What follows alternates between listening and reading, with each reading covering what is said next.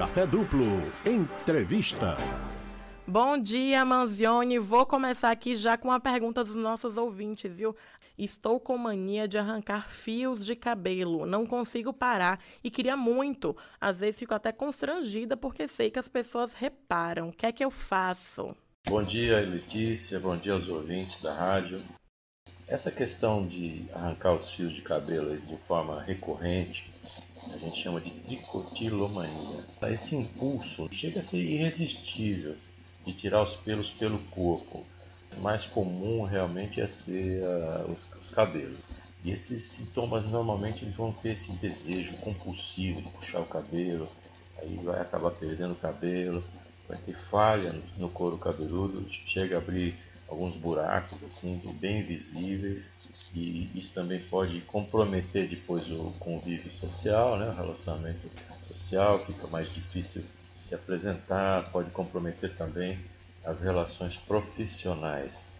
Então o que eu recomendo fortemente aí é procurar uma ajuda profissional mesmo, assim, é psicólogo ou psiquiatra. Isso é um transtorno que tem como ser resolvido, mas precisa de ajuda profissional. E também tem isso, pode comprometer ainda porque a pessoa às vezes tira o, o cabelo e também pode começar a comer esse fio de cabelo, mas indica que tem alguma coisa necessária para ser resolvida. Tem algo aí que precisa ser trabalhado para tirar essa coisa que é desconfortante e pode ter prejuízos maiores aí na vida da pessoa. Então, procure ajuda profissional. O que você acha de tratamentos alternativos como a aromoterapia e cristaloterapia? São tratamentos alternativos, complementares, a gente chama esse tipo de terapia integrativa, porque vai reunir outros tratamentos que não são aqueles originais, vamos dizer assim, da, da psicologia. Tem outros métodos aí.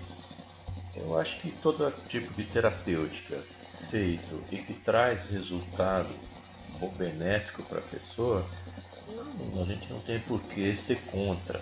Esse tipo de tratamento integrativo, ele mexe muito com os sentidos. Então você pode ter aromaterapia, cromoterapia, com a aplicação de luzes coloridas. Tudo isso vai mexendo com os sentidos. O importante é a pessoa se sentir bem com esse tipo de tratamento. A ressalva que se faz, e isso serve para qualquer profissão, é você tomar cuidado com quem você está fazendo esse tipo de tratamento. Tem muita gente aí que faz um cursinho pela internet, vê, vê como é que funciona isso pelo YouTube, é, resolve fazer isso domingo à noite, segunda-feira de manhã já está dizendo que é um terapeuta é, holístico ou, ou, que trabalha com esse tipo de terapêutica mesmo, de aromaterapia, cromoterapia, cristaloterapia. Então procure primeiro saber de onde saiu essa pessoa, se ele tem algum passado, se tem conhecimento, se estudou mesmo, ou se é só uma pessoa que está aplicando. Tem muito isso, infelizmente. Não existem informações né, oficiais, tipo faculdade, etc. disso. Então as pessoas vão se formando assim através de conhecimento. Tudo bem, não é um problema. O problema é saber a seriedade dessa pessoa não é só saber se a pessoa tem boa intenção em aplicar. Ela tem que ter boa intenção em aplicar o que sabe, mas ela também tem que saber aplicar. Ela tem que ter conhecimento sobre a coisa profunda. Então, procure saber com que profissional você está se envolvendo e toque em frente. Sérgio, tem uma pergunta aqui isso deve passar pela cabeça de muita gente, mas eu nem sei se você vai conseguir explicar. Na minha cabeça, nenhum psicólogo pode resolver nenhum dos meus problemas. Ele nunca, eu nunca me senti confortável em me abrir para nenhum deles. Às vezes acho que posso resolver tudo sozinho. Você acha que eu posso resolver tudo só? Primeiramente, o psicólogo ele não existe para resolver os problemas de ninguém. Quem vai resolver os problemas é a própria pessoa. O que o psicólogo faz?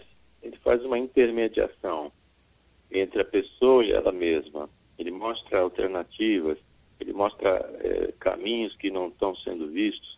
A, a, psicoterapia ela joga a luz sobre assuntos que não estão sendo abordados da forma correta ou, e que estão sendo vistos de uma forma distorcida, ou então a pessoa está trabalhando em cima de uma versão dos fatos e por aí vai.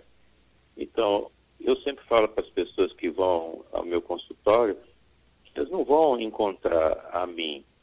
A pessoa não vem me ver, ela vem ver a si própria. Eu faço intermediação só, entre ela e a mesma.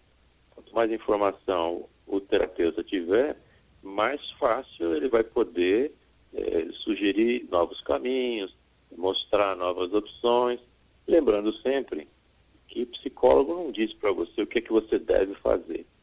Você tiver com um psicólogo e ele disser para você o que é que você deve fazer, faça isso, faça aquilo, você levanta e vai embora.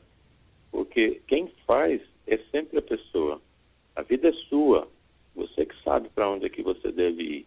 E psicoterapia é uma exceção na vida, não é a vida. Você faz psicoterapia para resolver assuntos que estão lhe atrapalhando, atrapalhando o andamento normal de sua vida, que estão lhe trazendo sofrimento.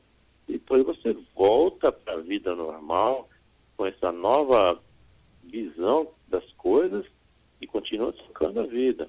Então, a psicoterapia é algo que, que deve entrar na vida da pessoa, resolver os assuntos que estão trazendo sofrimento, e depois a pessoa continua a vida normalmente. Então, o que acontece é que o psicólogo não vai resolver seus problemas.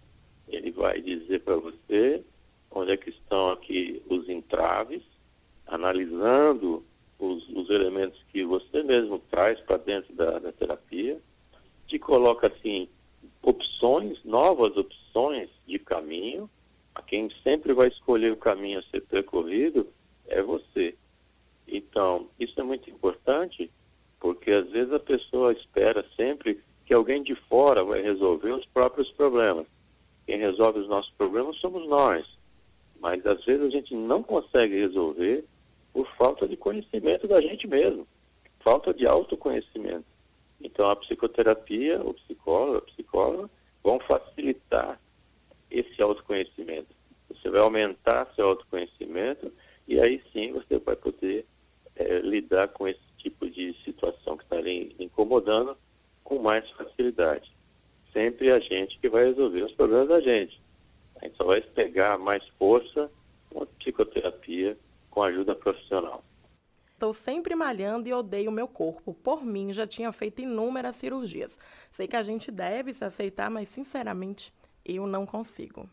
Essa é uma situação bem cotidiana dos tempos novos, onde a gente está muito exposto, onde Instagrams e Facebooks expõem pessoa, expõe sempre também uma vida maravilhosa, uma vida de corpos perfeitos, de gente bonita, de gente perfeita, gente malhada. E isso é só uma, uma ilusão também. Não que a pessoa não deva cuidar da saúde nem do corpo, claro.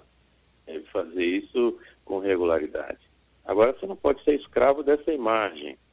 Quer dizer, a preocupação do ouvinte é com a imagem, como ele está sendo visto, como as pessoas vão lhe ver, como é que ele vai poder a se apresentar para as pessoas e a partir daí ser aceito ou não.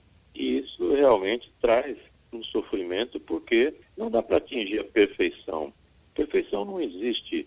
A gente precisa caminhar em cima de trabalhar com as coisas que são mais profundas e não as aparentes. As aparências elas somem.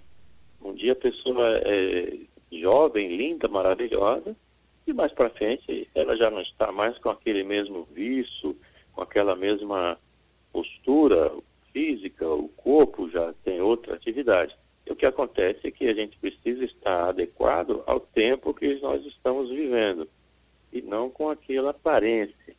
Porque o que importa mesmo é o caráter das pessoas, é como as pessoas lidam com as outras, como é que elas entendem o sofrimento dos outros.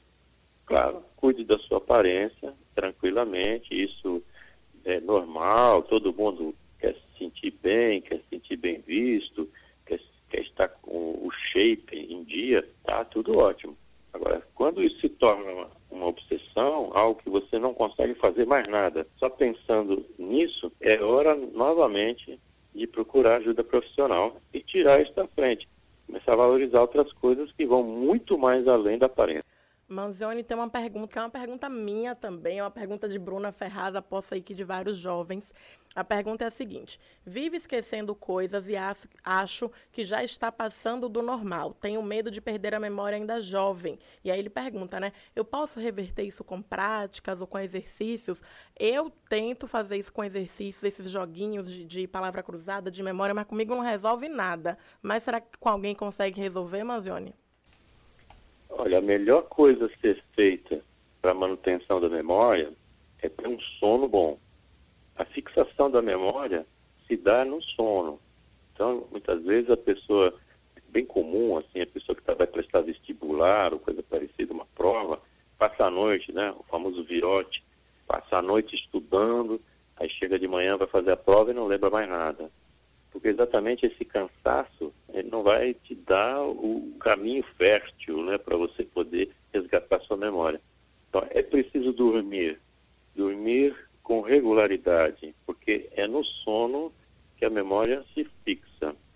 Outra coisa que atrapalha a memória é a ansiedade. Hoje a gente vive em tempos de ansiedade, que as pessoas estão preocupadas com tudo, preocupadas com o que vai acontecer amanhã, se vai ter emprego, se vai casar, se vai ter filho, se vai ficar sozinho, se não vai, se vai, se volta. É bem complexo lidar com essa quantidade de hipóteses no futuro. Lembre que o futuro é algo dinâmico, ele não existe.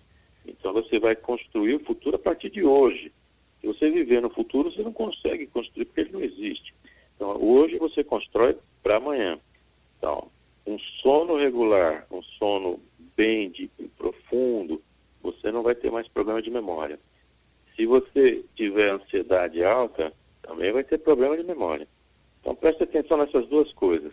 Tenha um sono saudável e também tem que regular essa questão da ansiedade.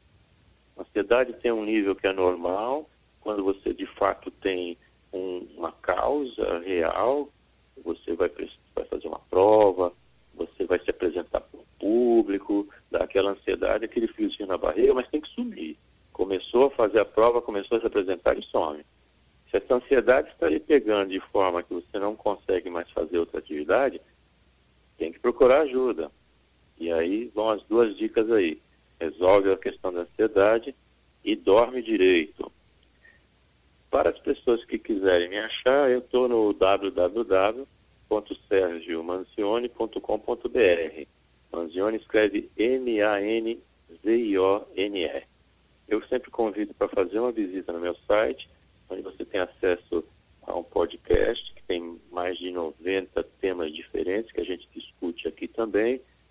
No site você tem acesso aos artigos que eu escrevi e também aos programas de televisão que eu participei e uma série de outras dicas ali de onde você pode se movimentar dentro do site e meus contatos também estão lá. Nas redes sociais eu apareço como arroba psicomanzione e as pessoas que me derem a honra de uma visita, estarei lá. Quem quiser entrar em contato também comigo, não consegui lembrar mais do que eu disse agora, procure Sérgio Manzioni no Google e você vai me achar. Muito obrigado aí mais uma vez pela participação. Tenham aí um, um bom dia, uma boa semana e até semana que vem, quando nós vamos fazer o nosso especial de final de ano. Muito obrigado a todos.